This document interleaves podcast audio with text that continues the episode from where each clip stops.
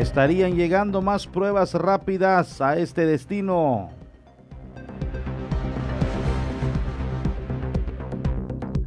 México registra más de 16 mil nuevos contagios de COVID-19 en solo 24 horas. Por anidación de tortuga marina suspenden los trabajos de recoja de sargazo.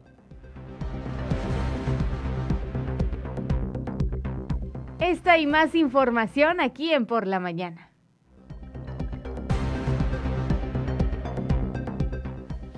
Muy buenos días, ¿cómo está usted? Bienvenido a las noticias, la primera emisión de la 107.7 La Voz del Caribe. Estamos listos con los temas de hoy que usted podrá obviamente conocer a detalle a través de este espacio informativo de la 107.7. Dana, muy buenos días. Y bueno, qué bonito día el de hoy, ¿no? Así es, un día no soleado, se ve bastante nubladito, tenemos este en el cielo agradable, agradable, fresco. Bueno, al menos ahí me pareció fresco cuando salí. Así que puede ser un fin de semana completamente diferente, aparte de que estamos hablando de ya aterrizar en estos últimos días del mes de julio. Que más adelante usted lo va a conocer a detalle a través del, corte o el boletín informativo. De lo que hoy nos tienes en cuanto al clima para que ah, esté al pendiente, para que obviamente usted eh, tome sus previsiones a ver qué nos dice el sistema climático de hoy. Exactamente, cómo va a estar el día de hoy. Y la verdad es que también va a ser un día bastante ajetreado en las redes sociales porque ya se inauguró el hashtag Tokio 2020, por supuesto, mm. comenzaron ya los Juegos Olímpicos y eso es algo de lo que vamos a estar hablando durante el fin de semana. Es algo que usted va a ver consecuentemente en las redes sociales. Eh, se, obviamente se transmite completamente en directo. En este momento yo lo estoy viendo a través de Twitter y ya están los atletas olímpicos, ya llegaron al estadio, ya se están presentando las diferentes delegaciones en orden alfabético, alfabético perdón, japonés. Ahí está la ceremonia. En el Estadio Olímpico de Tokio se está llevando a cabo sin público. Ya se había comentado que se iba a hacer de esta manera. Este, en esto debido, pues obviamente, pues obviamente al estado de emergencia en Tokio y al pues al COVID-19, unos Juegos Olímpicos diferentes. Es la inauguración ya. Es la inauguración de oficial, ya. Exactamente. Que, que, cada cada que hay este tipo de eventualidades y también los mundiales de fútbol y unos que otras actividades siempre lo novedoso es la inauguración, cómo se va a inaugurar, ¿no? Que se innova cada vez más, la tecnología hace acto de presencia, la pirotecnia y todo este rollo, este rollo. Eh, normalmente el, eh, el, todo el, despliegue artístico, todo lo todo, el despliegue siempre ha sido sorprendente sí, y año con no año con año cada edición que se lleva a cabo siempre nos deja eh, como que muy, muy marcado el inicio y la clausura también. Es muy importante.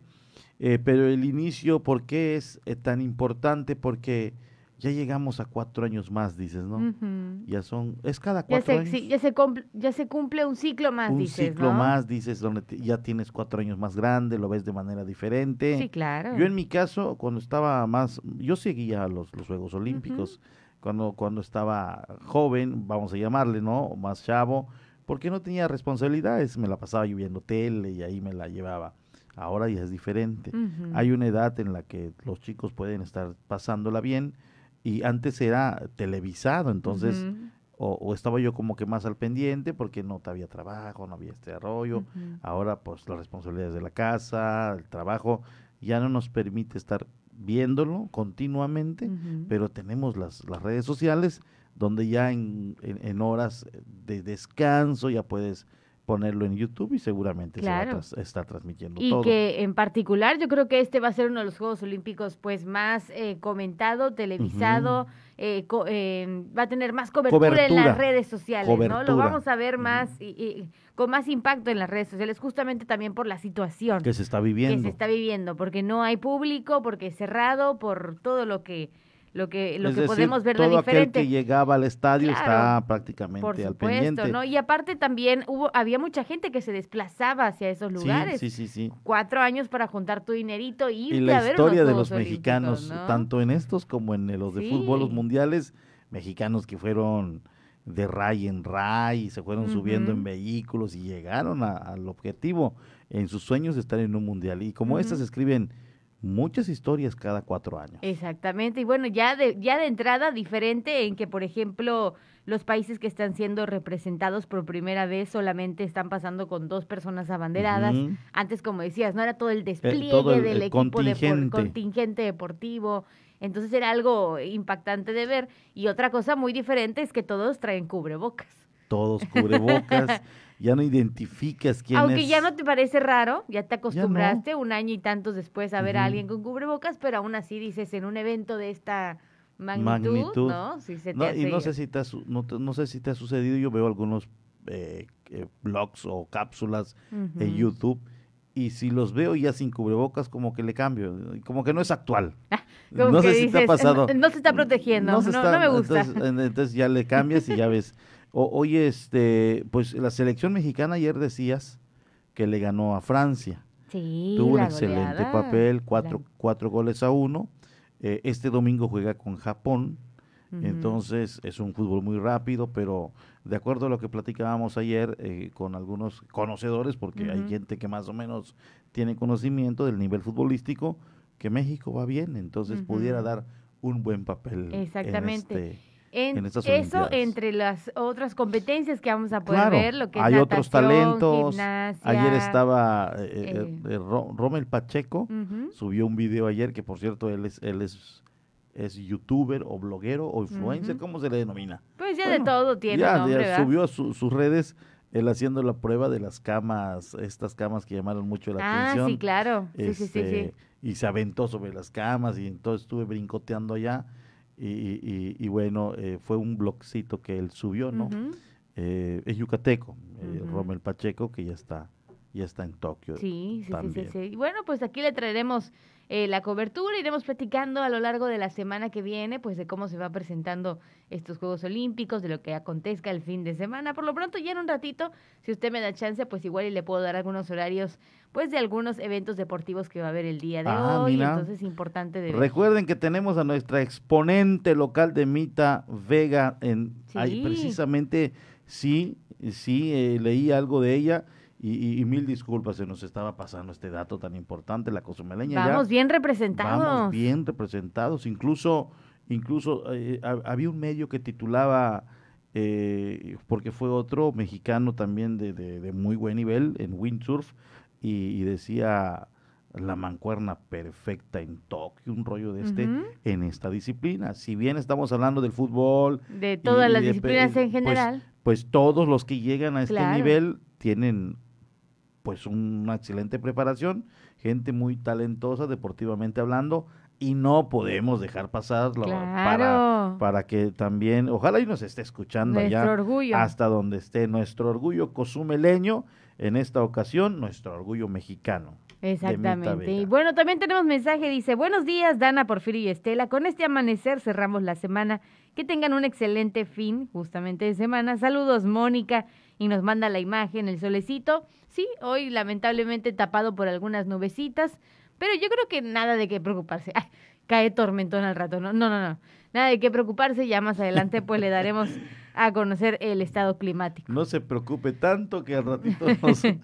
que al oh, ratito, sí, ya viste, ya, ya nos llegó fotografía de Demita Vega y su entrenador y pareja también, Adrián Gayert. Fíjate que yo platicaba hace mucho con estos jóvenes cuando eran solamente entrenador y, entre, y, participante y, muy buen talento, ¿eh? muchos años siendo su entrenador de Demita Vega de ya, de Demita Vega Delil, ya ya tuviste la oportunidad de ver la foto. Sí, sí, está muy padre, están, muy muy padre la fotografía. Y alumnos queridos.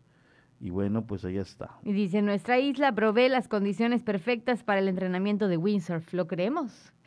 Lo creemos y obviamente es un semillero de, de, mucho talento. Los cozumeleños tenemos mucho talento y no, no dudamos que más adelante más gente pueda añadirse obviamente a este tipo de justas, tanto deportivas como culturales, educativas o cosas que vayan surgiendo en el mundo. Sabemos que Quintana Roo ha tenido presencia, Cozumel ha tenido presencia en muchos eventos nacionales e internacionales y no nos vamos a detener, ¿verdad? Entonces, pues ánimo a todos aquellos que sueñan con llegar algún día a los Olímpicos. Y también un saludo para Narciso de la O. Narciso de la O es un entrenador de precisamente este deporte. del windsurf o tabla vela, también como se le denomina. Eh, y, y, ha picado mucha piedra, ha batallado demasiado, ha llevado a jóvenes a participar en algunos nacionales y también ha tenido muy buen nivel en, en, este, tiene su hijo igual que está muy involucrado, inmerso en esta, en esta carrera deportiva, eh, que han dado muy buen nivel, han puesto muy en alto el nombre del municipio de Cozumel.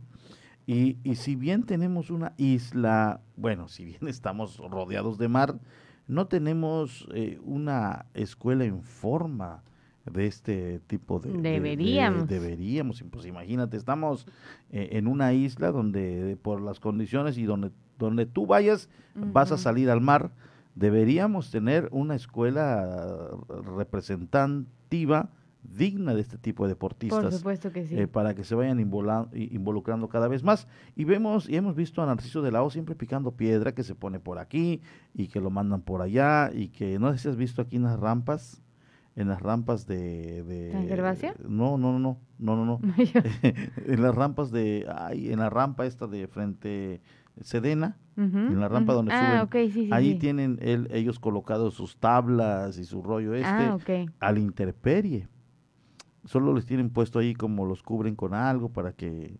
Entonces, eh, es todo un arte. ¿eh? Sí, por supuesto. Una, una ocasión hice un reportaje eh, de cómo se arma, cómo se va armando la tabla, es, es un rollo. Es un entrenamiento que no es ir y tirarte al mar, no, pues no. es llegar, hacer una especie de calentamiento, armar tu tabla, dejarla en condiciones, meterte al mar, hacer el entrenamiento, salirte del mar y nuevamente volver a quitar todo, desarmar los arneses y demás y lo vuelves a colocar. Así es. sí, claro, es, toda una disciplina. Es paciencia, es toda, una, pasión también, así toda que una pasión, efectivamente. Reconocemos a toda la gente que se involucra y que está obviamente al tanto o que deja todo de sí en este Todo este proceso de enseñanza, aprendizaje, sacrificios. Ahí está la fotografía de Demita Vega, mira. Ahí ya está en Tokio representando a nuestro país y es precisamente esta formación que desde niños. Sí, claro. A eso nos lleva, Muchas felicidades a todos y cada uno de ellos. Sí, por no supuesto. se compiten municipalmente, estatal, nacional y ya de manera mundial. Así es, así que animamos nuevamente a todos. Muy bien, cambiando de tema, siendo las 7 de la mañana con 47 minutos, pues la verdad le informamos lo que se dio a conocer el día de ayer. Quintana Roo se mantiene en naranja del 26 de julio al 1 de agosto. En las últimas semanas sabemos pues se ha registrado un aumento en número de contagios y ocupación hospitalaria y por supuesto pues se nos llama a vacunarnos, a usar cubreboca y los hábitos de salud que ya conocemos para que de alguna u otra manera podamos frenar este aumento de contagios en nuestro estado. Permanecemos en naranja, ya bien lo comentábamos, no creemos realmente en algún momento llegar a rojo, a menos que sea como muy, muy, muy extremo, pero hasta a nivel nacional pues han comentado esta parte de a lo mejor cambiar un poquito la manera en la que se divide el semáforo, este, tratar de evitar otra vez el paro completo de, de actividades, la economía no se puede detener, entonces, bueno, hay muchas condiciones para continuar en semáforo naranja y es donde eh, eh, el semáforo en el que vamos a estar como Quintana Roenses del 26 de julio al 1 de agosto. Se veía que, y, ya sentíamos que eran las condiciones, en, la situación no está tan grave, como pasar a, rojo, pero sí hay que seguirnos cuidando, ni tampoco estamos como que muy, muy para estar en el amarillo. Eh, como, que se, como que seguimos, oye, como que seguimos eh, en, eh, conscientemente de que estamos y deberíamos seguir en naranja. Oye, ¿ya viste bien la fotografía de Demita Vega?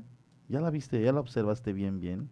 Sería importante si la pueden poner nuevamente en, en, en estos momentos en, en las redes ¿Ya lo observaste bien? Sí, está... Sí, sí, sí. Ajá. Pero son ellos dos. No, está ahí, bueno, no sé si es su pequeña, pero hay una pequeña ahí, claro. Yo, pues fíjate que no la habíamos visto bien. Yo no la había visto bien, pero ahí está la pequeñita ahí. Sí, sí, sí. Eh, su hijita. La familia. Que desde esa edad, mira, ya está recorriendo Qué padre. los países. Qué padre. Seguro estoy de que pudiera también tener eh, pues estas mismas ganas de soñar como su mami y llegar, llegar a representarnos mundialmente. Demita Vega, su esposo y entrenador, y muy ahí, ahí jugando seguramente eh, en el centro, en el centro de concentración, su pequeñita. Sí, exactamente. Qué bonita fotografía. Qué bonita fotografía. Y pues bueno, está bien. Y es una fotografía diferente para el fin de semana, para arrancar el fin de semana. Y, es esta intimidad eh, que hay veces que no conocíamos, que a través de las redes ahora ya comenzamos a ver. Antes, pues nada más los veías ya participar, pero no sabías eh, prácticamente nada, el centro de concentración, cómo están, pero ahora con las redes, te digo, ya conocemos un poco más adentro de un de un torneo de esta naturaleza. Así es. Bueno, pues ahí está los datos de esas primeras notas que le estamos manejando, lo que está haciendo tendencia, noticia, pues en las últimas 24 horas. Y siendo las 7.50, ah, todavía alcanzamos a presentarle o empezar a presentarle las notas que nuestro equipo de reporteros prepara para todos ustedes. Y la verdad es que hablando de redes sociales, este es un caso que se volvió viral en las redes sociales cosumeleñas se hizo mucha campaña en estos últimos días acerca de este tema y estamos hablando justamente del caso de Vivian eh, Winton, Wintington, ahí está. Joven cozumeleña que aclama justicia y que pide a las autoridades regresar a prisión a Daniel Levitán de origen israelí, a quien ella señala de haberla violado hace algunos meses. La joven cozumeleña Vivian Whittington decide alzar la voz, pide justicia y solicita a las autoridades competentes el regreso a la cárcel de Daniel L., presunto violador de la víctima. Asegura haber sufrido violencia sexual por parte de este sujeto de origen israelí. A decir de la inconforme, el hecho se perpetró en Playa del Carmen el pasado mes de abril, mismo lugar donde acudió a presentar la denuncia correspondiente ante la Fiscalía General del Estado, iniciándose la carpeta de investigación 1783-2021 por el delito de violación, donde después de las pruebas se determinó prisión preventiva oficiosa hasta el pasado 21 de julio, que fue puesto en libertad, calificando este hecho como un acto de impunidad. Mi proceso legal ha sido indignante y difícil poder denunciar los hechos que tuve que vivir. Em, ha, sido, ha sido una injusticia del juez Diego Emanuel Peniche Caro quien es juez de control en Playa del Carmen. Daniel Levitán me violó en Playa del Carmen. Hablé con mis familiares y mis amigos. Y este, y el 2 de abril fui a la Fiscalía de Playa del Carmen a denunciar el delito cometido. Dentro de la Fiscalía tomaron mi declaración me hicieron el examen médico perital, al igual que el examen psicológico por la Fiscalía. Dentro de estos reportes se encontraron daños internos vaginales y físicos. Dentro de esos reportes se encontraron daños, los cuales tardaron semanas en sanar, al igual que en el proceso del examen psicológico.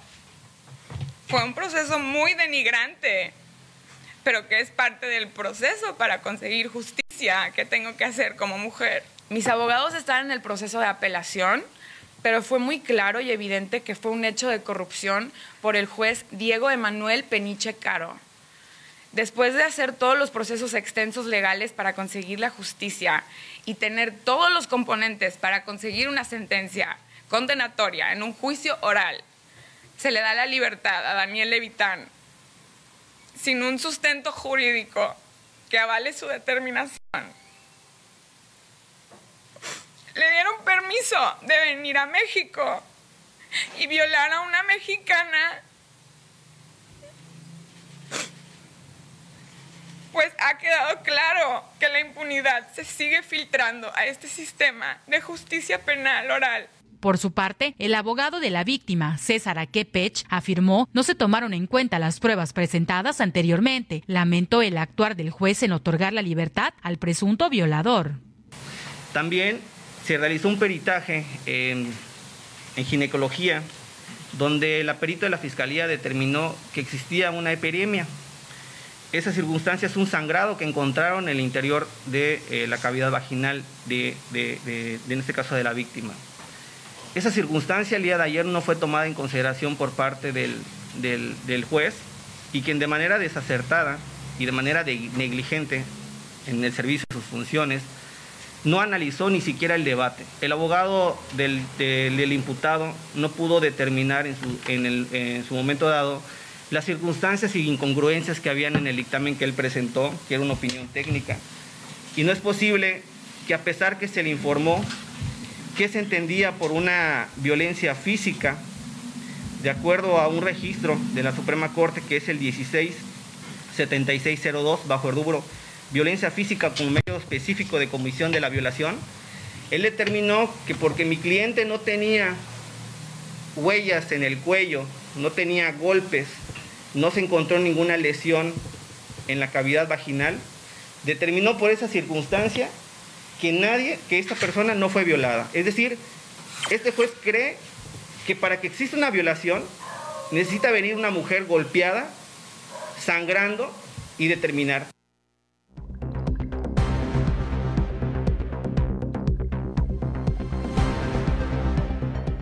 Le repito, este caso que se ha hecho viral, que ha estado en boca de todos en las últimas horas, en los últimos días, aquí en la isla de Cozumel, en general en Quintana Roo, y por supuesto nuevamente llama nuestra atención la manera en la que se van resolviendo las cosas, ¿no? La manera en la que se van suscitando obviamente los hechos y por supuesto le daremos puntual seguimiento a esta denuncia y a todo lo que se haga alrededor de este caso. Así es, así es muy lamentable la situación que hoy vive esta joven, eh, que bueno, argumenta eh, que muchas condiciones, eh, muchos, muchas pruebas que aportaron eh, por parte de la propia fiscalía, la familia, esto no fue tomado en cuenta, pero bueno, mencionan que no se van a quedar de brazos cruzados, que continuarán con los procesos, pasarán a otras instancias hasta que ellos sientan que la justicia obviamente se ha hecho. Claro, por supuesto, ellos sienten este, ahora sí que inconformidad, coraje ante el proceso que están llevando a cabo y cómo se están desarrollando las cosas.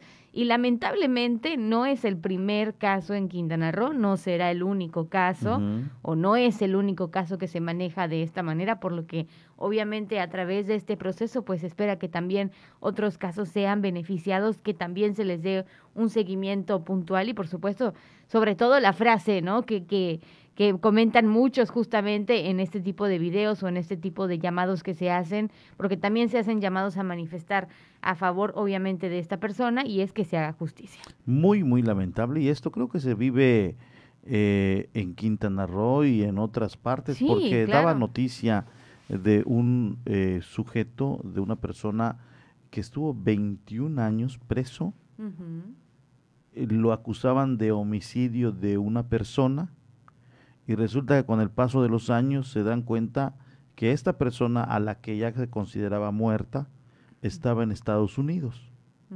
Entonces dicen, a ver, si estamos acusando a, este, a esta persona del asesinato de otro, pero este otro está vivo, en automático, pues él es inocente. Y lo absuelven después de 21 años de estar... Sí, entonces, eh, nuevamente decimos, estamos mal en la cuestión de justicia, en la impartición, y bueno, casos como estos, de igual manera, ¿no? Que, que, bueno, que ya se están analizando, ya lo estarán obviamente ellos pasando a otra instancia, eh, donde consideren y piensen y sientan que la justicia obviamente actuó. Casos como este que tú dices que nos muestran la realidad y que ponen la realidad sobre la mesa de cuánto nos falta avanzar en este tipo de... Demasiado. y, se pensaba que cuando ya se hagan los juicios orales esto iba a cambiar, pero, pero siempre no, se ha habla cambiado. No ha cambiado y era así como que, eh, oye, van a llegar ya los juicios orales y, todo, y ahora sí va a, va a haber justicia, ¿no? Pero pues hay algunas injusticias que se siguen dando, que es muy lamentable.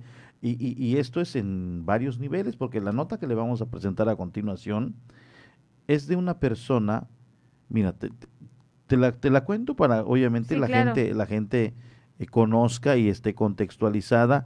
Y aquí es cuando seguramente vas a hacer... Uh y un saludo ahí para la amiga. Ah, ah, ya se está preparando. Ah, y ya preparamos oh, también a la amiga. Mira, Ayer vino, tocó la puerta una persona aquí en, en, la radio y, o, en la, o en el canal y decía que estaba saliendo de la cárcel. Dice, yo estoy saliendo de la cárcel. Pero allá adentro hay dos, hay dos personas que están recluidas, son dos turistas, que andaban anoche eh, eh, en el malecón, dice, y vieron a la patrulla. Ellos vieron a la patrulla. Andaban con unas copas entonces, mencionan ellos que con el nerviosismo están en otro país y, se pusieron, y uno medio tropieza, ya ves que se pone nervioso, las, las patitas, los piecitos se le se le adormecen y se medio trastabilla. Y enseguida se pega a la patrulla y le dice, hey, ¿qué pasó? Y, y, por acá y que por acá y por allá, bote les dan también. Bote. No les permiten llamadas, no tienen familiares, son, son dos personas que nada más ellos vinieron a vacacionar y en lo que andaban de noche, ellos no saben por qué los meten, porque no saben ni el horario, no saben nada. Entonces ahí adentro... No se les explica. No, se, no porque no entienden el, idioma, eh, eh, hablan inglés. ¿Y no se les explica por qué? Y no se les explica por qué. Entonces entran y ahí se encuentran a otro y le dicen, ¿y, ustedes qué hacen aquí? Porque este que viene y toca la puerta es un, es un comisionista que habla perfectamente el inglés. Entonces platica y convive con ellos dentro de la cárcel. Pero este también dice que renta un vehículo, este comisionista, a una persona de Querétaro, una familia, pero la camioneta que renta tiene un desperfecto. Pero nada que los deje tirados o que esté mal. Resulta que esta persona les renta y les dice, le voy a dar mi número, mañana me traen otra camioneta, me la entregan y yo le hago el cambio. Hoy la pueden usar así. No le pasa nada. No pasa nada. Si tiene algún desperfecto, igual llámeme y vemos qué hacemos. Sí, perfecto. ¿La quiere así como está? Sí, sí, no te preocupes. Agarra a la señora, eh, la familia y se van. La andan, pasean en la isla y todo. A la hora de entregarla, le dice, usted me engañó, usted me dio una chatarra. Le dice, señora, pero yo le dije. Además estuve esperando la llamada, nunca me llamó, vio el tanque de combustible, ya se lo acabaron, vieron el kilometraje, sí lo anduvieron. La cosa que le armó un show al joven, a, este, a esta persona, al comisionista. El comisionista terminó para que no haya problema, está la reactivación gradual de gente, de turistas. Ok, señora, pues si usted considera que no le dio un servicio adecuado, le regreso el dinero. No, pero es que tú me hiciste mis vacaciones, ya me las entorpeciste, shalala, shalala. Y hablan a la patrulla por la señora. Sí, sabemos cómo se ponen algunos turistas. Sobre todo los nacionales, ¿eh? Hay que, se tenía que decir y se dijo. Y se dijo. Entonces, llaman a la patrulla, vienen tan, tan, tan, dialogan, el otro se quiere defender y la señora, eres un ratero, eres esto, eres esto, el otro, y lo meten al bote, al comisionista. Se va entonces dice él, es extraño porque yo no me da ni chance de defenderme, yo no explico, yo no puedo, eh, no me presentan con un juez cívico que pueda, con un criterio y diga, bueno, yo me voy adentro, me fui al bote.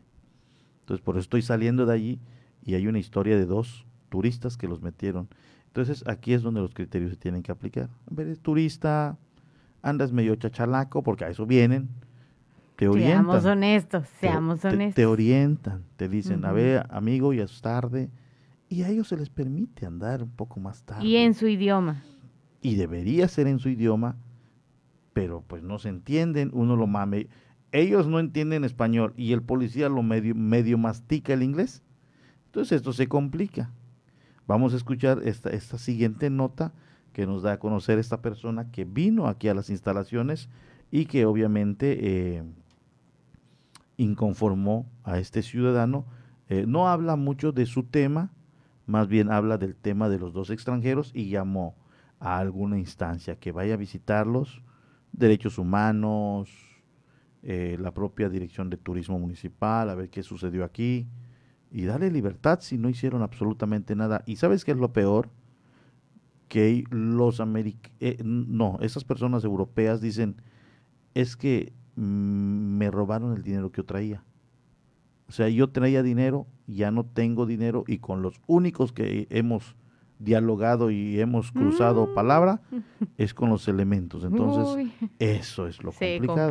Vamos a escucharlo. Par de extranjeros denuncian detenciones irregulares por parte de elementos y afirman que fueron despojados de su dinero que traían entre sus pertenencias. Dos extranjeros denunciaron arbitraria detención y el presunto robo de su dinero, del cual fueron objetos por la policía preventiva, hechos que hicieron llegar a una persona que de igual manera fue detenido arbitrariamente por los uniformados. En torno a esto, el comisionista turístico Armando Llamas Lascano comentó que debido a que fue acusado por unos turistas nacionales, fue detenido por la policía municipal. Nada más que anoche sí hubo un problema, una complicación respecto a una renta que tuve con unos paisanos y hasta ahí fui a dar hasta la cárcel. Me estaban este, acusando de hostigamiento, de insultos verbales, vejaciones y quién sabe tantas cosas.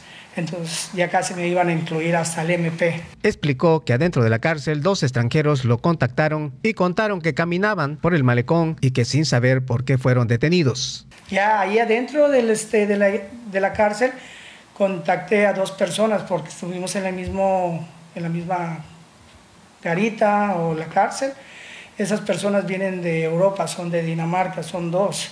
Entonces ellos me comentan que iban caminando en la avenida, en la calle, y, este, los iban siguiendo la policía y de repente los pararon y se los llevaron. Añadiendo que las personas originarias de Dinamarca le contaron que tras ser arrestados arbitrariamente fueron despojados de su dinero. Entonces es algo muy raro que a mí se me hace, que están haciendo unas detenciones como la mía, muy arbitrariamente y este, estas personas por el idioma hablan poquito inglés, poquito español, pero realmente ellos traían dinero y dice que también inclusive hasta les quitaron dinero porque ellos iban a pagar ya su multa y están esperando que llegue pues este, el juez o no sé qué están esperando que pasen 12 horas o 24 horas, no sé qué cargo le hayan hecho también a esas personas, pero sí se me hace muy injusto que siendo turistas se les, se les trate así de esa manera, la verdad. Por último, comentó que las personas únicamente le pidieron el apoyo para denunciar ante alguna persona que pueda atender estos abusos de los policías. Pero yo les ofrecí mi ayuda para decirles que si tenían a alguien, dice que nada más están ellos en este, aquí en la isla, no tienen a nada de más. Y, este, y todos sus teléfonos, sus tarjetas y todo, pues se las quitaron ahí en la, en, la policía o los tengan en su hotel. Realmente no sé, no llegué así ampliamente a, a conversarlo con ellos pero sí me dijeron que les habían robado dinero y que los habían detenido muy arbitrariamente, porque ellos iban caminando. No sé si ya había pasado el toque de queda o fue, realmente no me acuerdo a qué horas los levantaron. Puede haber sido a las 12, 1 de la mañana, no sé, no me acuerdo realmente.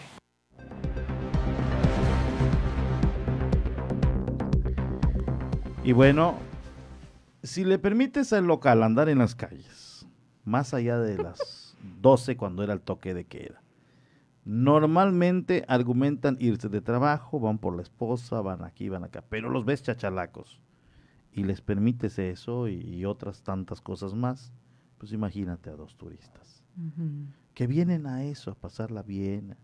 No saben de toque de quedas, lo que quieres es la fiesta. Y a eso vienen, siendo honestos, tú lo dijiste. Claro, dentro de todo lo que compete el orden, ¿no? Obviamente. Hay turistas que ya están descansando, mañana van al buceo o al siguiente día, pero hay quien que no viene a bucear, viene a la vida nocturna. Las pocas horas de vida nocturna las agarra para ponerse happy y bueno, anda Sí, porque te iba a preguntar vida nocturna. Sí, eh, ándale, ándale, en las pocas horas, ya ahí como que le puse. Eh, entonces dices, chíspale, ¿qué pasa, no? Y hay otra cosa que ayer me llegaba en un mensaje. Se cuenta con los dedos de la mano, me decía el mensaje, los policías que hablan más o menos el inglés. Se cuenta con los dedos en la mano. No tenemos un cuerpo con una capacitación. especializado en el trato a, ¿no? hacia el extranjero. Además del, del trato con el lenguaje. Entonces, dices, híjole, y estamos, y, mencionaba a nuestro gran amigo Gustavo Villegas, decía, el puerto número uno en cruceros con una, con una llegada de turista importante, eh, muchos de ellos con idioma inglés, no tenemos la capacidad de un cuerpo que esté en la policía teniendo estos temas. ¿Cierto? Exactamente, entonces deberíamos de. Yo recuerdo ¿Tú te acuerdas de aquellos policías que andaban como en unas motonetitas eh, con, traje beige, de shorts, botas? No. Estaban como, bueno, se trajo el modelo de unos policías de Miami que andan en zona turística.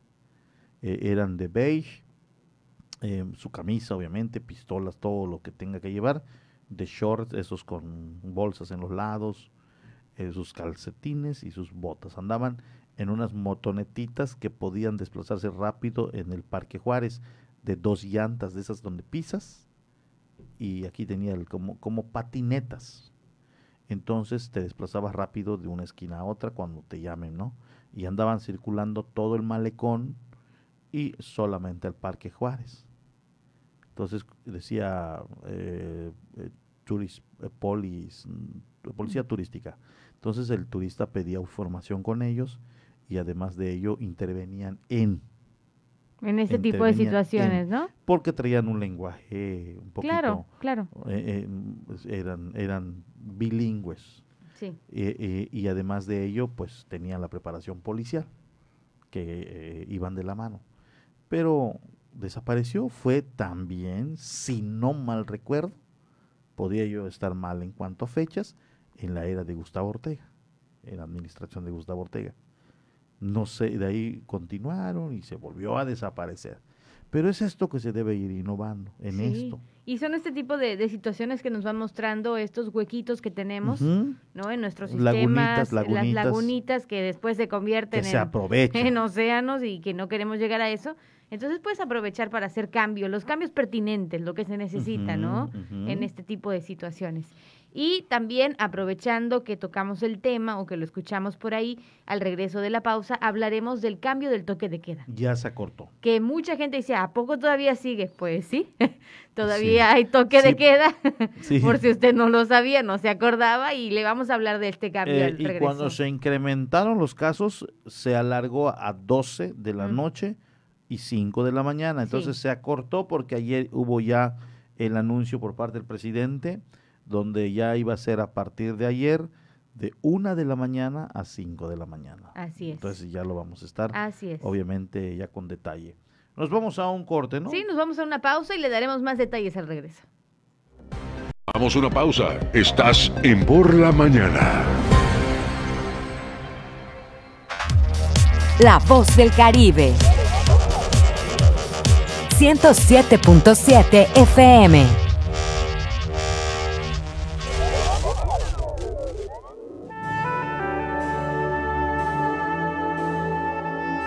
Proyecto Misericordia les da la bienvenida a la hora de la misericordia.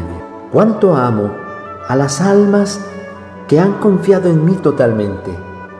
Haré todo por ellas. Vengan a mí todos los que están fatigados y agobiados, y yo los aliviaré. La hora de la misericordia. Acompáñanos de lunes a sábado a partir de las 4 de la tarde, aquí en La Voz del Caribe. Y recuerda repetir constantemente, Jesús,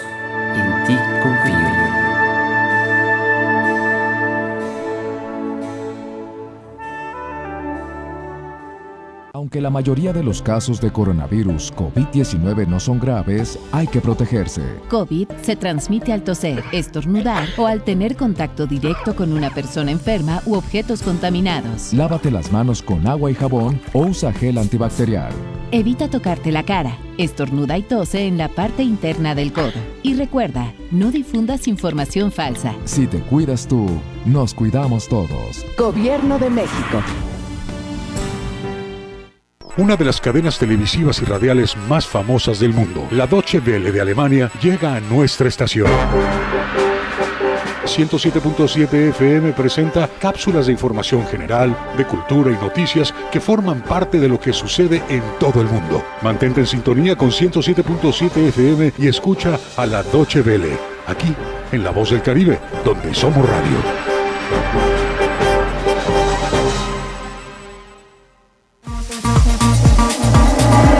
Música electrónica tiene una frecuencia 107.7 FM. Todos los fines de semana Adriantec te presenta la mejor selección de música electrónica en sus diversos géneros. Cultura Beat. Sábados a las 7 pm. La voz del Caribe, tu frecuencia electrónica.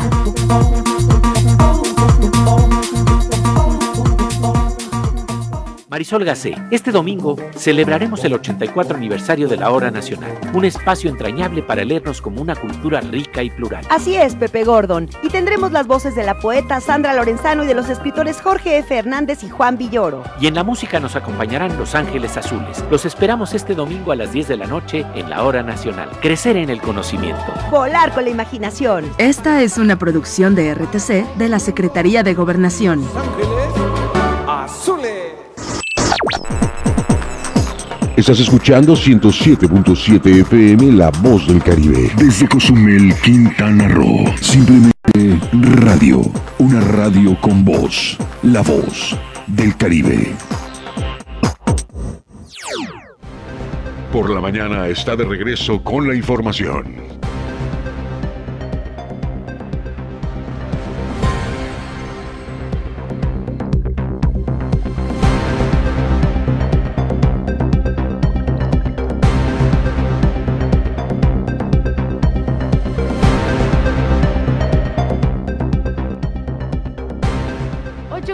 Estamos de vuelta en por la mañana y le comentábamos en el bloque anterior que este continúa el toque de queda ahora con un nuevo horario, por supuesto, el llamado de responsabilidad cambia de 1 a 5 de la mañana, esto a partir de ayer, así lo confirmaron las autoridades locales, entonces pues sabemos que se nos pide estar en nuestra casa, no estar deambulando por ahí una vez que empieza el toque de queda ahora de 1 a 5 de la mañana. Así que para que lo tenga en cuenta usted, que no le digan, que no le cuenten, que sí que a las 12, que a las 11, que a las... No, de 1 a 5 de la mañana. Entre ellos creo que tenemos un audio del presidente municipal cuando ya lo dio a conocer eh, ayer de manera oficial, una vez que ya el presidente lo da como mensaje a los cuzumeleños, pues hay que acatarlo, de 1 de la mañana a 5. Escuchemos. Estamos implementando a partir del día de hoy un recorte en el llamado de responsabilidad social, el cual eh, se mueve a la una de la mañana, es decir, estará vigente de una de la mañana a cinco de la mañana. Ese es el nuevo horario del llamado de responsabilidad social que estará aplicando. Eh, y pedirle a la gente, pues nuevamente, que evite, evite tener aglomeraciones muy grandes, pero sobre todo que siga cuidándose. Siempre que se da un pronunciamiento hay una frase muy que se enfatiza mucho. Síganse cuidando. Ese yo creo que es la mejor vacuna, es el mejor contra de este mal. Exactamente, sí. Hablando de este de, del COVID-19, hoy eh, obviamente lamentamos la, la, noticia. El día de hoy un compañero periodista ah, fallece a causa del COVID-19 Descanse en paz nuestro querido amigo y, colega Cecilio Balán, él es originario de Felipe Carrillo Puerto. Era muy conocido por su peculiar manera de informar y además eh, por sus collares que traía. Él, él tenía, eh, creo que se lo regalaban o, bueno, lo iba adquiriendo con el paso del tiempo. Le iban dando como, como amuletos, si le llamamos de una manera, y traía aquí colgadas eh, sus cadenas y todo, y entre ellos habían patitas de venado y, andaba así con sus collares. Eh, muy, muy eh, conocido en el estado, andaba siempre en diferentes municipios, llamaba mucho la atención eh, y además transmitía para sus redes. hoy nos enteramos de su lamentable noticia, de la lamentable noticia de su fallecimiento. casi un mes estuvo hospitalizado, intubado allá en el Hospital General de Cancún y hoy a las 6 de la mañana se dio a conocer de la pérdida de vida de esta persona. Lamentable, sí, lamentable que sigan subiendo los decesos en general, ¿no? En nuestro país. Y siempre aprovechamos este tiempo para solidarizarnos con todas aquellas personas que a lo mejor están sufriendo por esta enfermedad, tienen algún familiar en el, en el hospital o tienen algún familiar en casa con síntomas muy graves o le estén pasando mal por cualquier otra enfermedad, pues desde aquí los acompañamos, les mandamos un gran abrazo y toda la fuerza del mundo para salir adelante y pues sí, descanse en paz, por supuesto, esta gran persona. Cecilio Balán. Cecilio Balán, claro que sí. Y a propósito del que tocamos nuevamente, como es verdad, como no, a propósito de que tocamos nuevamente el tema del COVID-19, pues informarle también que en próximas fechas estarían llegando nuevamente los insumos para la realización de más pruebas rápidas de COVID-19 en Cozumel. Importantísimo esto.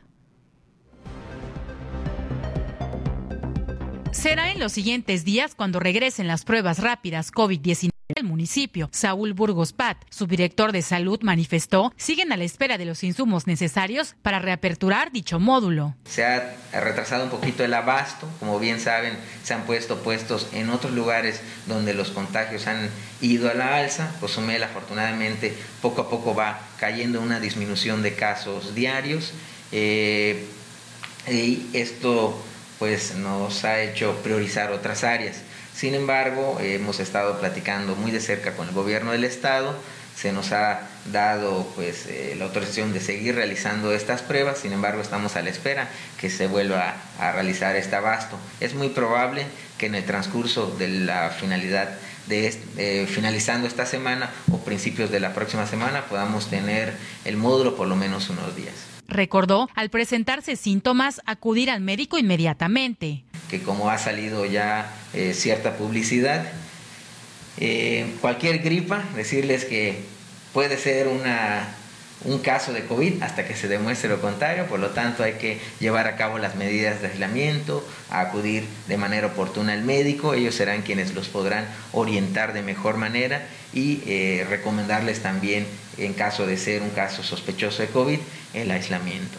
Añadió, la aplicación de la vacuna a la población podrá ayudar a mejorar la reactivación económica de la isla. Aún falta un tiempo para que podamos nosotros declarar que hemos eh, tenido ya un buen control de la pandemia. Tal vez cuando ya logremos inmunizar a toda la población de Cozumel podamos realizar un poco más de actividades. Sin embargo, está en nosotros mantener este bajo número de contagios y obviamente esto pues tiene mucho que ver con la hacia dónde se dirigirá nuestra reactivación económica y turística. No solamente es un tema de salud, sino también un tema económico.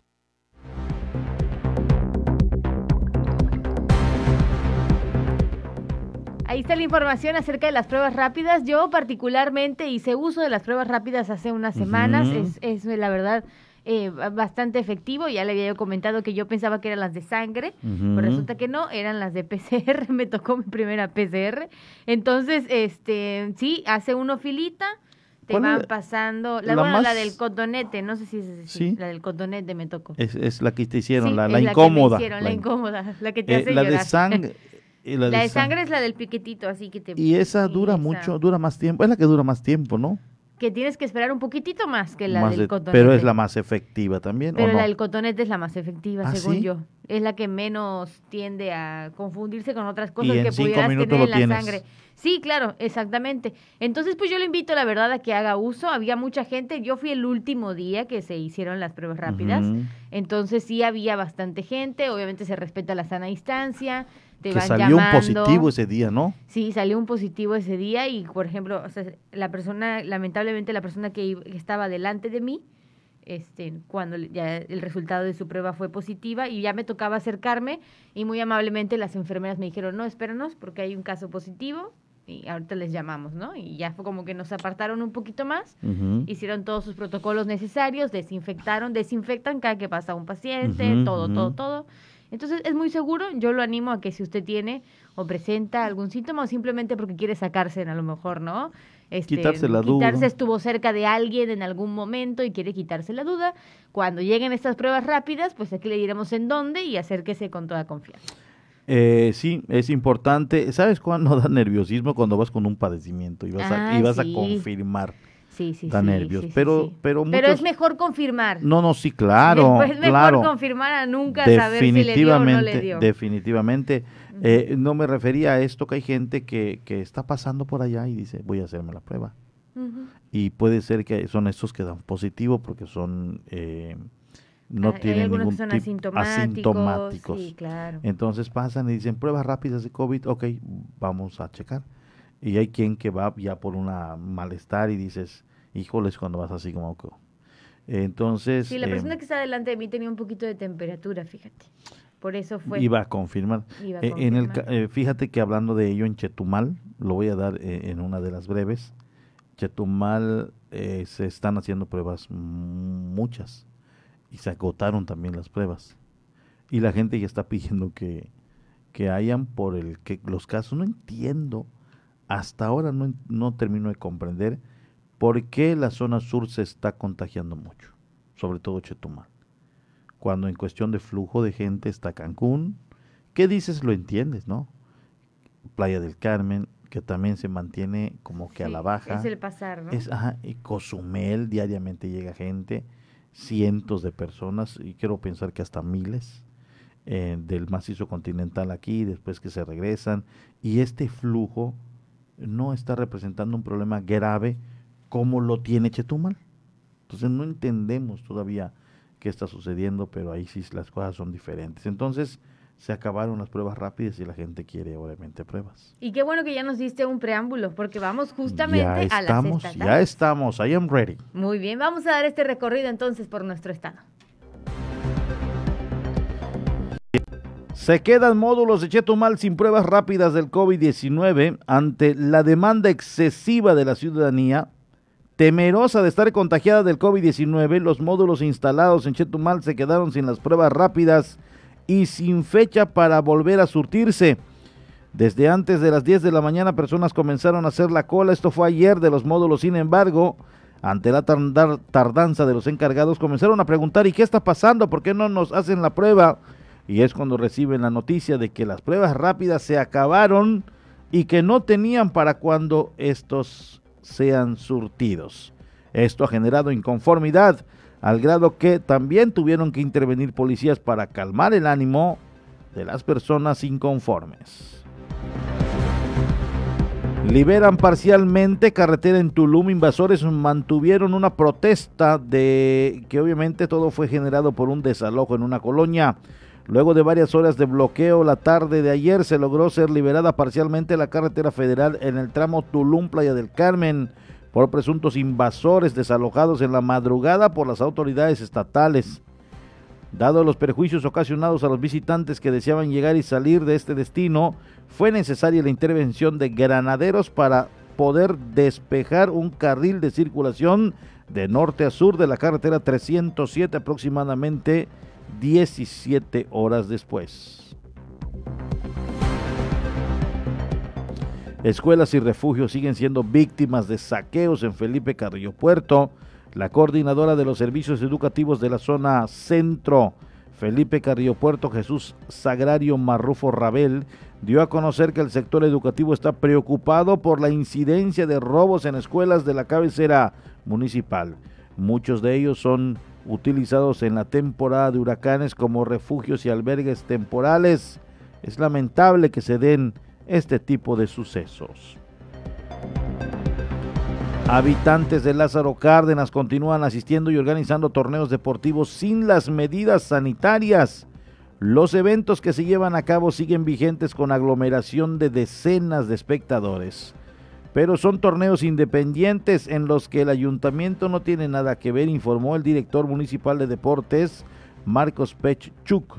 Señaló que como autoridades acatan la disposición eh, sanitaria de cerrar espacios deportivos para prevenir contagios del COVID-19, pero existen personas que organizan torneos independientes a los que decenas de personas asisten, sin embargo no han actuado, siguen en vigilancia y esperan tomar medidas, mencionaron. Atrapan a asaltante que robó 131 mil pesos, esto en Playa del Carmen. Dos sujetos entraron a una casa de empeño y con un arma de fuego amenazaron al encargado para que abriera la caja fuerte para así sustraer 131 mil pesos en el fraccionamiento Las Palmas 1. Sin embargo, uno fue detenido por la policía municipal.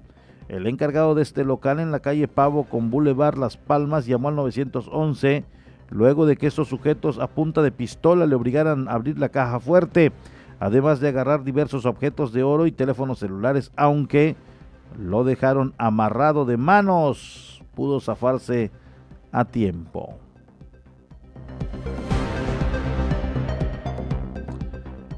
Vámonos a un corte con nosotros exactamente las 8 con 29 minutos. Vamos a una pausa. Estás en la mañana. La voz del Caribe.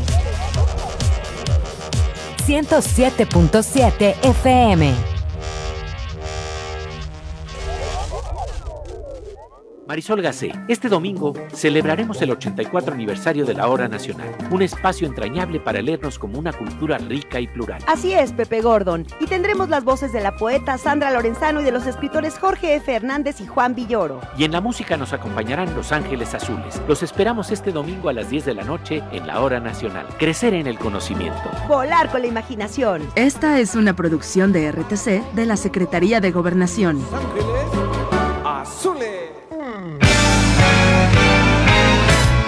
¿Qué tal? ¿Cómo están? Les saludo Alex de la Hoy. Les quiero invitar todos los sábados a las 10 de la noche a que me escuchen en el programa de Rucos Night. Es un espacio tranquilo, un espacio para escuchar música de aquellas canciones que nos acompañaron durante la década de los 70s, 80s, un poquito de los 90s, no tanto, pero sí sobre todo 70s y 80s para rucos muy rucos, pero sobre todo canciones que nos traen muchísimos recuerdos y nos hacen disfrutar, recordar aquellos tiempos cuando éramos chicos, jóvenes, niños, adolescentes o incluso un poco rucos. Todos los sábados a partir de las 10 de la noche Rucos Night, con un servidor Alex de la O. Ahí nos encontramos, ¿sí? A través de 107.7 FM, La Voz del Caribe.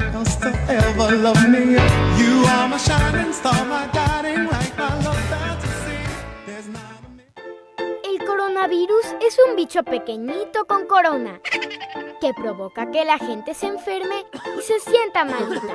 Por eso tenemos que cuidarnos. Si tienes deseos de estornudar o toser, utiliza tu codo o brazo para cubrirte la boca. Recuerda siempre lavarte las manos con agua y jabón por 20 segundos.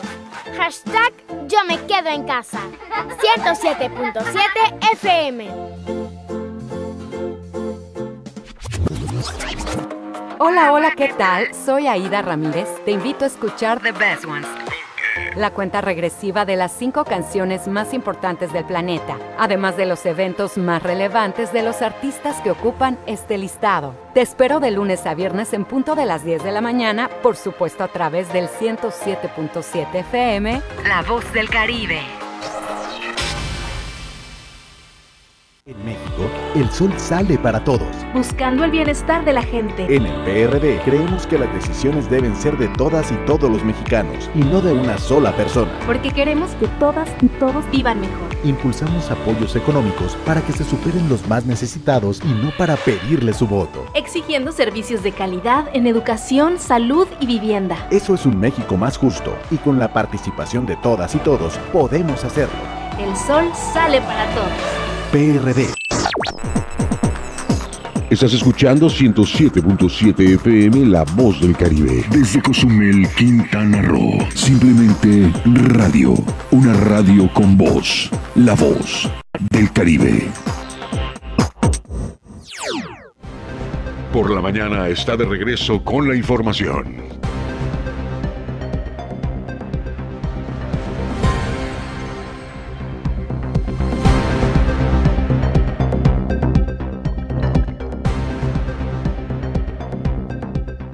Con 32 estamos de vuelta en por la mañana y ¿qué cree? Llegó el festival italiano a Pizza Hut. Todo el sabor de Italia en una deliciosa pizza Alfredo, pasta Alfredo y pasta boloñesa. Sabores irresistibles solamente por tiempo limitado, así que usted tiene que probarlas. Visite la sucursal Pizza Hut en calle 3 Sur, entre Avenida Rafael Melgar y Quinta Avenida en la Colonia Centro, o ya puede pedir desde WhatsApp al 987 107 26 91 de 12 del mediodía a 11 de la noche. Le recuerdo al WhatsApp 987 107 26 91.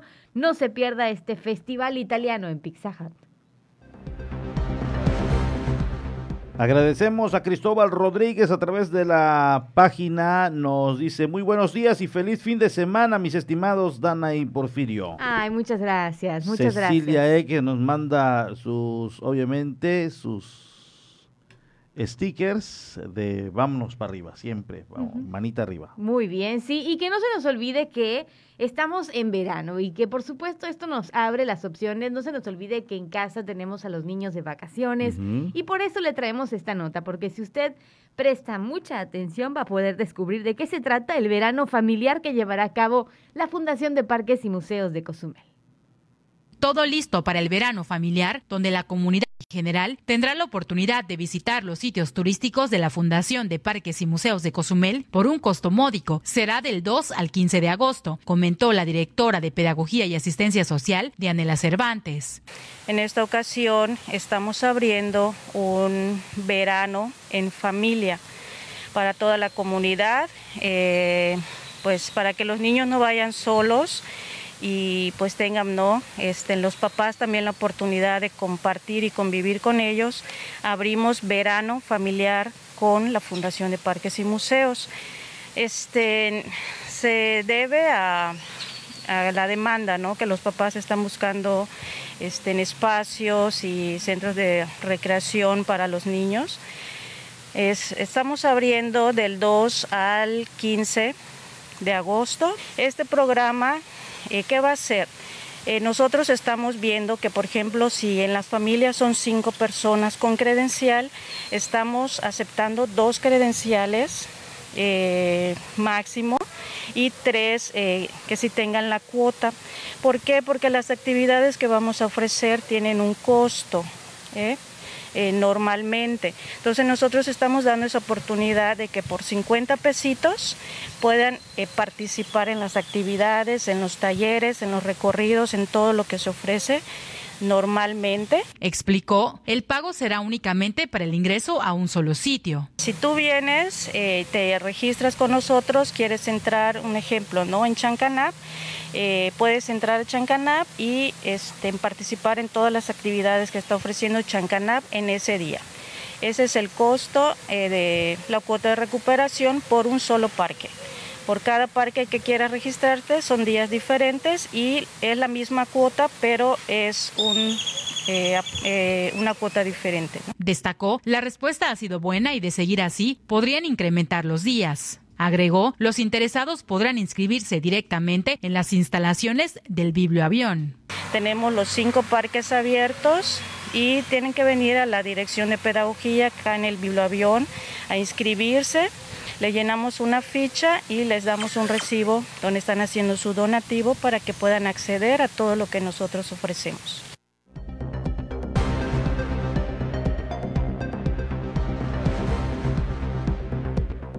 Allá está la invitación, obviamente, para más información en el biblioavión que se encuentra en la colonia San Gervasio.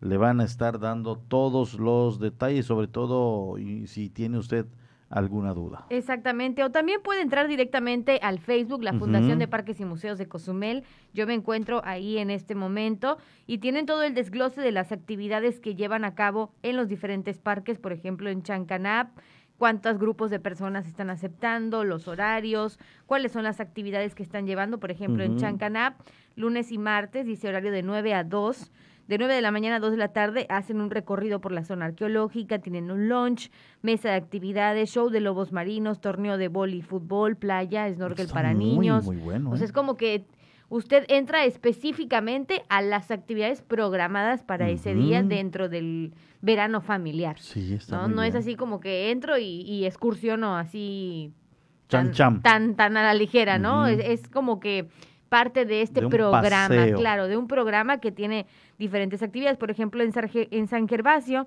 están con grupos de 10 personas miércoles y jueves y hacen recorridos en la zona arqueológica, un lunch y recorridos por el sendero y el área de murciélagos. Entonces sí le, le invito a que se tome el tiempo para acceder a la Fundación de Parques y Museos de Cozumel en Facebook, así los encuentra, es la primera opción, y ahí tienen todos los detalles acerca de este, justamente el calendario y de qué manera se está organizando este verano familiar. ¿El costo general cuál es? 50 pesos. 50 por, día. Para, sí, ella, ella decía que, por ejemplo, si tú tienes tu credencial de la Fundación de Parques y Museos, pero solamente dos de tu familia los tienen, los otros tres que quieran ingresar dan el costo, o sea, los 50 pesos, pero es por parque. No es como que 50 pesos todo el paquete. Pues no, no, no, no, 50 pesos por parque. Se entiende porque... Sí, claro, por eh, todas las actividades que se llevan a cabo. Y, lo que van a disfrutar, porque finalmente lo van a disfrutar, pues se entiende, ¿no? sí, por supuesto. Entonces ahí está la Fundación de Parques y Museos de Cozumel, pues le invita a, informarse y a acudir a sus redes sociales para que usted tenga más información. Puede encontrarlo en Facebook como Fundación de Parques y Museos. Fundación de, Parques y Museos Ahí le da el... Directamente le da la imagen y puede obviamente también a lo mejor a través de ahí pedir información, ¿no? Ok, perfecto, perfecto, muy, Muy bien. bien, para que tenga una opción diferente este verano. Pues ahí está.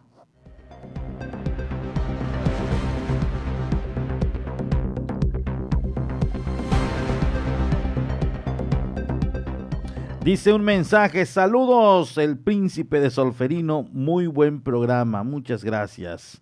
Aquí escuchando tus denuncias de la ciudadanía para darle atención inmediata Muy bien, muchas al gracias. comandante Manuel Guevara. Ah, muchas gracias, Nos muchas está gracias. escuchando, nos dice, y un saludo para él y a todos sus elementos.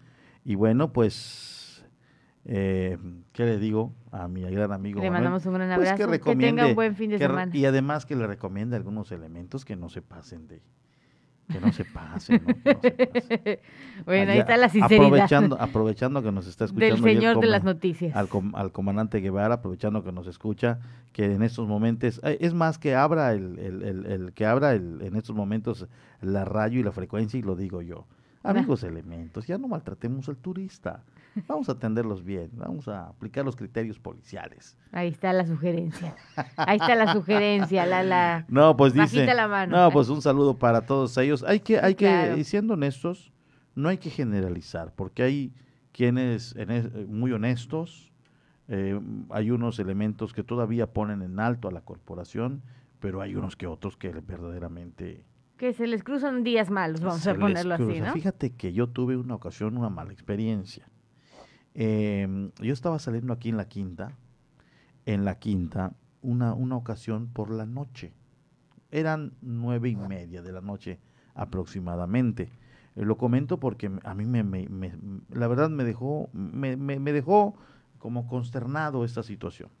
Y un vehículo se subió como a las nueve de la noche, se subió sobre, no miento, creo que eran como, eran del transcurso de las 7 del, siete y 8 porque salí de la radio, iba, y, e iba a entrar a la tele.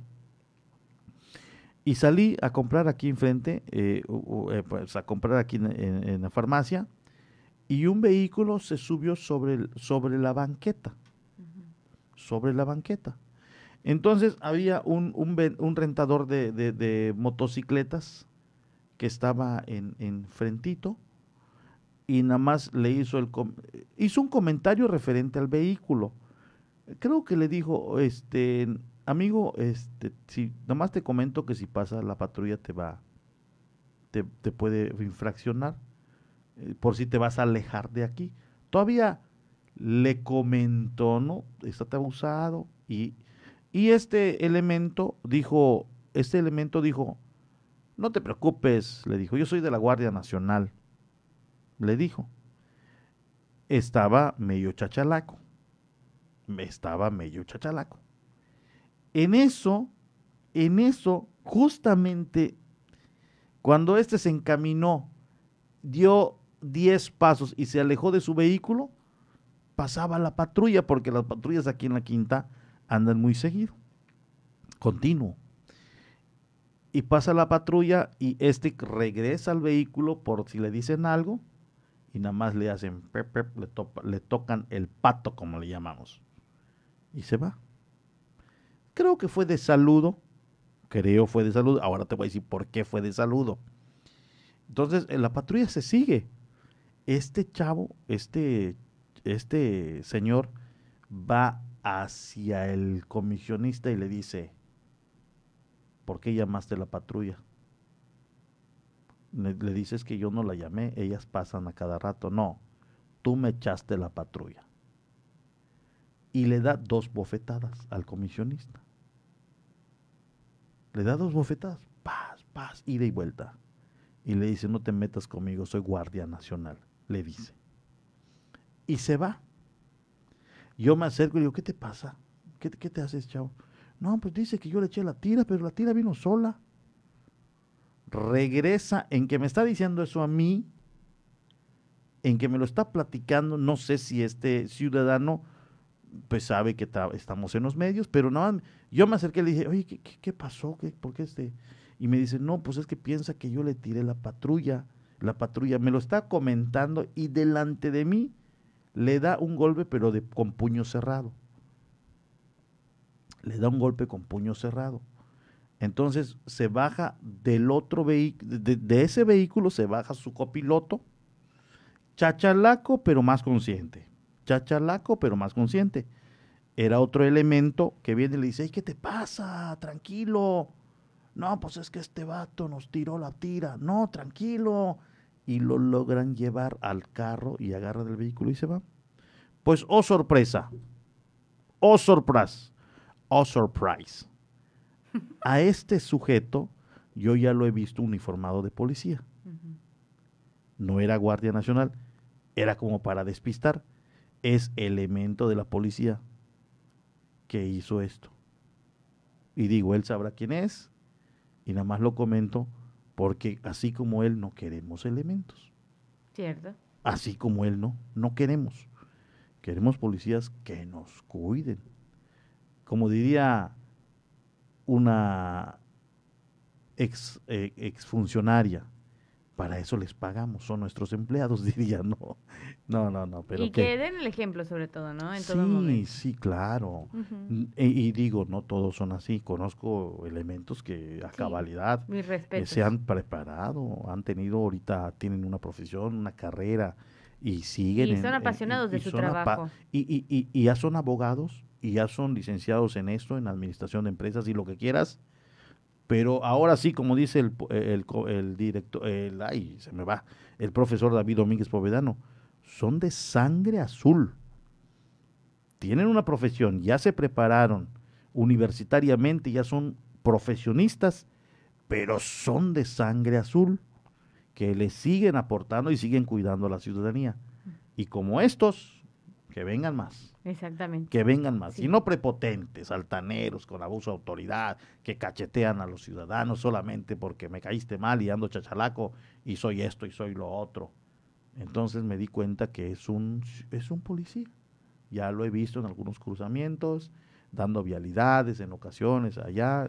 Y yo dije, ¿cómo puede ser posible esto? Sí, sí, sí. Pero bueno. Se cae todo. Se por, cae eso la cuando confianza. hay, por eso cuando hay una denuncia de abuso, cuando dos elementos, cuando dos extranjeros dicen es que me metieron de manera arbitraria, pues entonces dices, híjole, es que sí, sí le creo al extranjero, es que sí le creo al comisionista que pudo haber sucedido, porque hay veces, eh, hay unos que son así, uh -huh. algunos elementos, pero dice él, para dar atención inmediata, seguramente va a estar al pendiente de sus malos elementos, para los arrestos pertinentes. Cierto, cierto, cierto. Pues hoy fue día de, de, de comentar este sí. tipo de casos, no sí, siempre lo hacemos. Ahora sí que está bien cambiar un poquito de giro y esas eran las notas que, por supuesto, nuestro equipo había preparado para todos ustedes. Siendo las 8 de la mañana con 47 minutos, también aprovecho para mencionarle que la Universidad Vizcaya de las Américas Campus Playa del Carmen tiene la misión de contribuir con el desarrollo de este polo turístico. Por ello, le ofrece las licenciaturas en Administración de Empresas, Administración de Empresas Turísticas, Ciencias de la Educación, Contaduría Pública, Criminología y Criminalística, Derecho, Fisioterapia, Gastronomía, Nutrición y Psicología, todas con sistema escolarizado y sabatino. Si trabajas o estudias, esta es tu mejor opción. El campus Playa del Carmen está equipado con aulas especializadas y plantilla docente capacitada al más alto nivel. Aprovecha el 100% de descuento en inscripciones y 50% en la primera mensualidad. Comuníquese al 984 como clave 688-5625 o envíe un WhatsApp al 722-108-2818 o puede visitarlos también si está de paso en la carretera federal 307 Manzana 21 Playa del Carmen. ¿Y tú ya eres gente Vizcaya?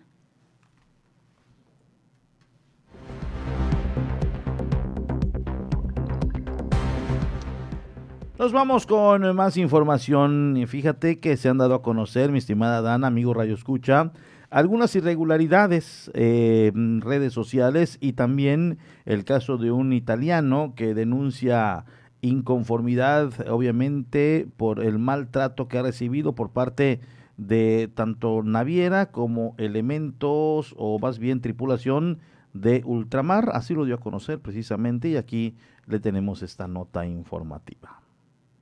En días recientes se han dado una serie de inconformidades dadas a conocer en redes sociales del maltrato del cual han sido víctimas turistas y locales por parte de la naviera Ultramar. Tal es el caso de Juan Arellanos, quien publicó en una página de redes sociales que estando en el muelle Navega de Playa del Carmen con un boleto en mano, no respetaron el horario que indicaba en la taquilla, el barco se fue antes de la hora con el argumento de que el barco se llenó. Asimismo, fue testigo de cómo llegaron procedentes de Cozumel dos embarcaciones al muelle Navega, desembarcaron a la gente y se regresaron vacíos dejando a las personas en el macizo continental hasta la ruta de las 10 de la noche sin ninguna explicación de por medio por parte del personal de tierra de ultramar, además de que el barco se fue completamente lleno. Otro caso que se registró fue el de un ciudadano italiano con más de 10 años viviendo en Cozumel, que al igual que el señor Arellanos, afirmó ser víctima de malos tratos y una falta de profesionalismo del personal de la empresa Ultramar, quien instó a las autoridades a poner orden a la empresa y evitar situaciones de este tipo.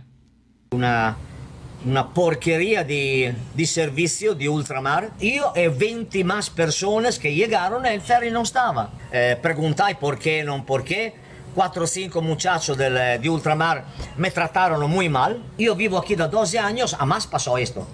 ¿No? ¿Y por qué se fue antes? Ah, no, yo no sé, yo no sé, yo no sé, yo no sé. ¿Y el otro ferry a qué hora? El otro ferry a una media. En este momentito ya arriba la gente estaba desesperada. Una familia que estaba cerca a mí, eh, un papá con una mujer, dos hijos, gridaba, vámonos, vámonos, que ya estamos cansados, vámonos. Dalla una y media que estaba escrito, alle 12.15 partimos.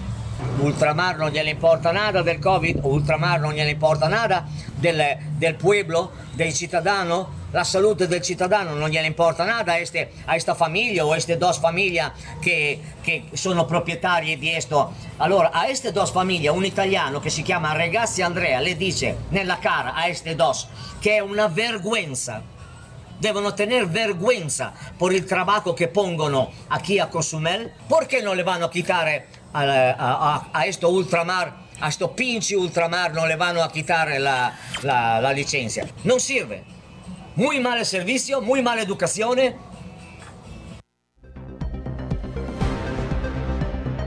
Ahí está esta inquietud. Y bueno, en el tema nacional, ¿cómo andamos? Vamos bien, vamos bien. Vamos Bien. a ver qué tal anda el tema nacional. ¿no? Ok, y, y también ya tenemos el clima, ¿no? Ya, ya está todo para Pues, ir cerrando el programa. Tú nos dices con qué empezamos. Pues empezamos entonces con la actualización del clima, ¿le parece? Porque sí, se ve bastante cerradito el cielo desde nuestra ventanita.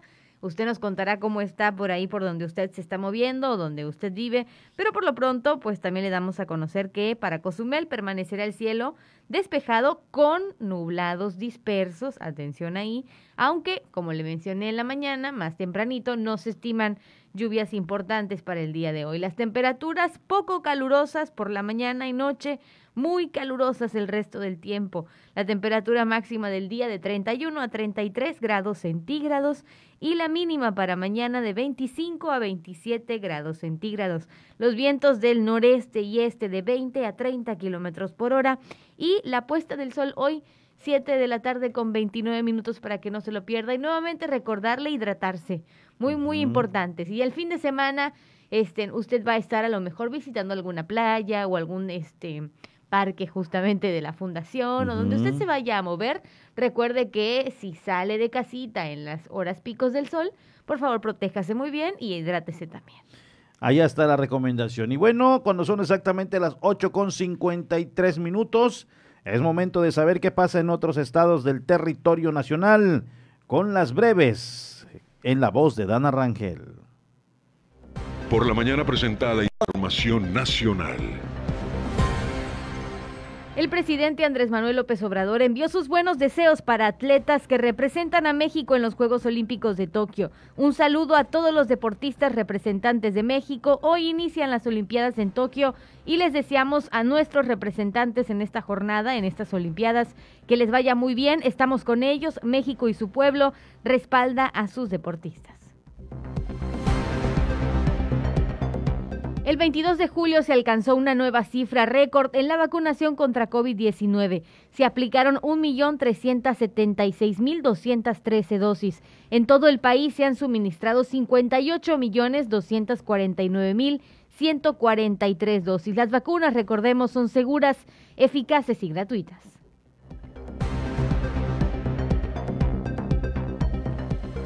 Pero por otro lado, pues también le informamos las altas cifras que está eh, reportando nuestro país. El país, con corte el día de ayer, registra 16.244 nuevos contagios de COVID-19, con lo que suman 2.709.739 casos y se acumulan 237.626 muertes por coronavirus, esto de acuerdo al informe técnico de la Secretaría de Salud emitido el día de ayer. En el documento también se actualizan los casos sospechosos y personas recuperadas, por lo que, hablando justamente de las personas recuperadas, 2.120.815 personas recuperadas y 100.687 casos activos estimados. La Ciudad de México, el Estado de México, Jalisco, Sinaloa, Nuevo León, Veracruz y Quintana Roo son las entidades con mayor número de casos activos, mayor de 3.000 casos, seguida de Tabasco, Sonora, Baja California Sur, Yucatán, Guanajuato, Nayarit, Tamaulipas, Oaxaca, San Luis Potosí, Hidalgo, Querétaro, Michoacán, Puebla, Coahuila y Colima como las entidades con más de un mil casos activos, concentrando el 95% de los casos activos del país.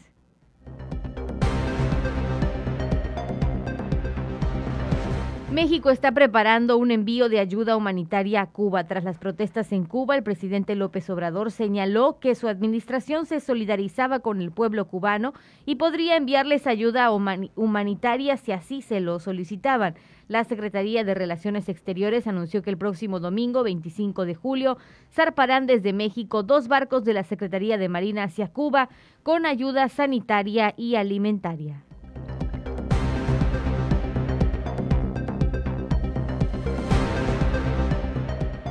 México ocupa el primer lugar en orfandad por COVID-19. Un estudio de una revista médica británica de Lancet reveló que México ocupa el primer lugar en orfandad a causa de la pandemia en todo el mundo, con 131.325 niños del 1 de marzo del 2020 al 30 de abril del 2021.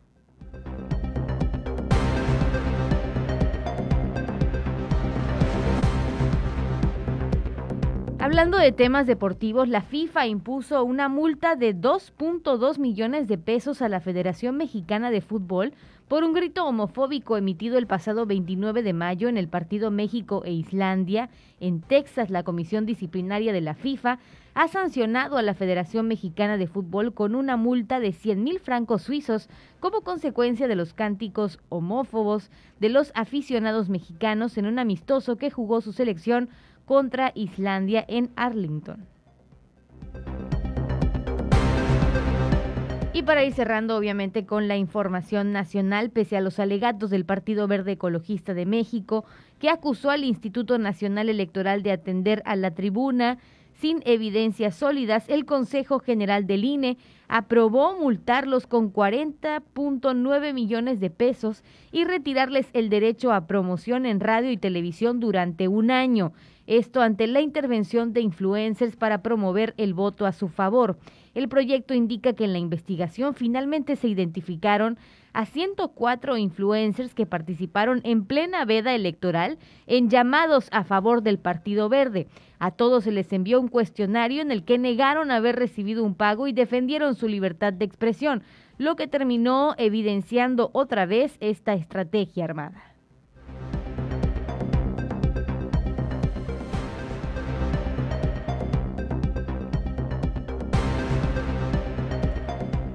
Y bueno, ya nada más como un cierre, sí me gustaría darte a conocer, eh, amigo, este, y también a toda la gente que nos escucha, este caso que se volvió viral de este abuelito que está apoyando a su nieto en Tokio 2020, decorando su puesto ambulante. Qué bonita fotografía, la verdad. El nieto de Hermilio Pérez, Irving Pérez, representará a México en la disciplina de triatlón.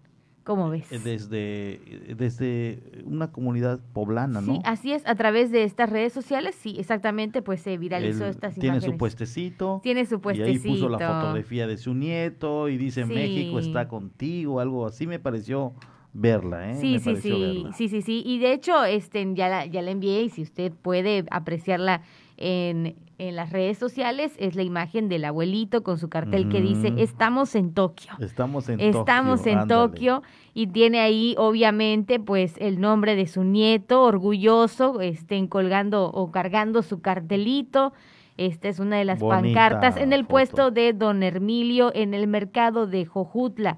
Y pues entre las otras muestras de apoyo está el recorte de un periódico con la foto de su nieto y el titular de Irving Pérez, el único atleta morelense con pase a Tokio. Ándale, Mo- Morelos, de Morelense, Morelos, exactamente. Qué bonito, ¿no? Qué bonito. Bonita Para cerrar la semana, esta fotografía de orgullo. Dice Mina Blose desde Ciudad de México, saludos. Ay, un saludo, un gran abrazo. Gran abrazos. Un La- gran abrazo. Muchas gracias a mi tía. Es Ah, mi tía. Ah, Ah, ya ves, ya Pues ves. Un saludo a ella, un saludo y que tenga Con un orgullo. excelente fin de semana. Así es, así es. Y bueno, la verdad es que ya nada más para comentar el día de hoy, pues eh, se prevé obviamente en los Juegos Olímpicos, pues diferentes este, disciplinas que vamos a poder ver, en las cuales va a haber varios latinos desempeñándose, como por ejemplo tiro con arco. Hoy también vamos a poder ver eh, balonmano, boxeo. Esto estoy hablando de, de estas disciplinas en donde se va a ver el despliegue de, de grupos latinos o de, de ¿cómo se dice? Este mm, Contingentes. Contingentes, exactamente, representantes latinos, alterofilia, por supuesto también, hockey sobre césped, césped, perdón, taekwondo, remo y así diferentes disciplinas que vamos a estar eh, viendo el día de hoy y lo invitamos a que el fin de semana usted disfrute de los Juegos Olímpicos que no son diarios. Y después de ello, en dos meses más, los Paralímpicos también, que son los atletas eh, que están en estos momentos seguramente preparándose, no solo mental, sino psicológica y, y físicamente para este tope que como cada cuatro años después de los Olímpicos vienen los Paralímpicos. Así que mucha suerte a todos y cada uno. Exactamente, una gran ceremonia la que se está viviendo aún en estos momentos Sigue. en Tokio, sí, en Tokio 2020. El- Siguen el- por ahí lo transmitiendo. simbólico, obviamente, el Sí, encendido claro. del pebetero. Sí, es, claro. También se rindió homenaje, por supuesto, a las personas fallecidas por COVID-19. Fue un gran, gran show de inauguración. Si usted no tuvo la oportunidad de verlo, no se preocupe. Ya con la tecnología todo se queda grabado. ¿Recuerdas algún encendido del pebetero que te haya marcado, que te haya... Todos han sido importantes. Yo recuerdo uno. No, no, no. Recuerdo un ahorita. encendido No, del no me quiero equivocar. Recuerdo un encendido. Tampoco no quiero decir fechas, ni que, ni en qué año, No, ni no, mucho ni- ni menos, en, qué, en menos. qué país y qué ciudad fue. Solo por lo mismo, nada más eso, esa imagen a mí me, me quedó muy grabada, eh, que fue cuando seguí y estaba yo chavo, estaba yo joven y, y- y obviamente disfrutaba de las Olimpiadas. Recuerdo uno donde eh, un, un arquero, o un, eh, bueno, arquero se le dice también a los porteros, pero estos que tiran con arco, eh, el, encendió, encendió, Encendió. el pebetero desde un punto del estadio donde se estaba inaugurando y así al, eh, eh, arriba del estadio en, en una parte lateral, no sé cómo llamarle, o en un cabezal, viste que están ovalados, Sí. estaba el pebetero, estaba ahí la mecha o, o este simbólico eh, candelero, ¿cómo Sí, se sí, llama? La mecha esta. Y desde un punto del estadio, obviamente del, del césped de allí, tiró, tiró la fecha, la flecha. Y listo. eh, Y, boom, se fue la flecha y cayó dentro del, Ay, qué padre. dentro del, del antorcha. Es una antorcha, vaya. Claro. Y boom, Qué padre. Por eso le decimos, no se pierda los Juegos Olímpicos, no son siempre. Y bueno, No agradecemos que nos haya acompañado. Son las nueve con tres. Gracias, Estela Gómez en Controles. Compañero, muchas gracias. Yo les espero a las 12 del mediodía con más información. Muy buenos días, pásela bien. Nos vemos hasta el lunes o escuchamos Claro. en este horario. Sin embargo, la cita la tenemos hoy mismo a las 12 del mediodía. Así es que tenga un excelente fin de semana. Lo esperamos el lunes en Por la Mañana. Esto fue Por la Mañana. Noticias, contenido e información puntual. Con el primer informe del acontecer mundial, nacional y local. Con las voces de Porfirio Ancona y Dana Rangel. Dana Rangel y Porfirio Ancona. Nos escuchamos en la próxima emisión.